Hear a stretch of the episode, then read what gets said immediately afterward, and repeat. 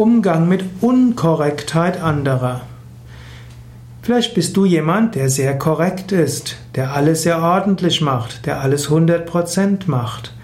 Und vielleicht regt dich die Unkorrektheit anderer auf. Wie gehst du damit um? Zunächst einmal musst du dir bewusst machen, manche Menschen sind gewissenhafter, manche sind weniger gewissenhaft. Es gibt ja auch das Fünf-Faktoren-Persönlichkeitsmodell in der empirischen Psychologie, auch als Big Five bezeichnet. Und da gehört auch Gewissenhaftigkeit als eine der fünf Dimensionen dazu. Und es gibt Menschen, für die ist diese Gewissenhaftigkeit wichtiger und für andere sie weniger, gewissen, weniger wichtig. Und es scheint sogar zu den Persönlichkeitsmerkmalen zu gehören, die eine gewisse zeitliche Beständigkeit haben. Daher Vermutlich wird es nicht allzu viel nutzen, einen Menschen umerziehen zu wollen. Es gilt, damit zurechtzukommen, dass der Mensch öfters mal unkorrekt ist. Vielleicht ist er dafür kreativer, vielleicht ist er dafür enthusiastischer, vielleicht spontaner begeistert.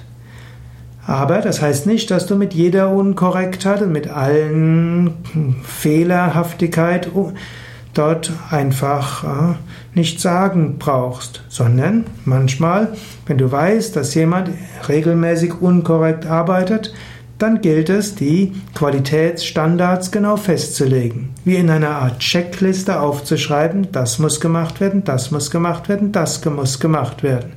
Und wenn Menschen eine solche Checkliste haben, dann werden sie auch eins nach dem anderen abarbeiten können.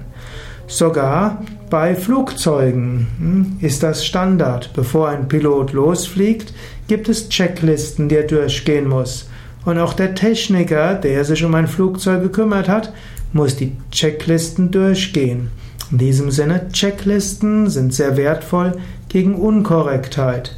Nicht nur bei eher ja, unkorrekten Menschen, nicht nur bei Menschen, die Dinge nicht so genau sehen. Für jeden Menschen kann das eine Hilfe sein.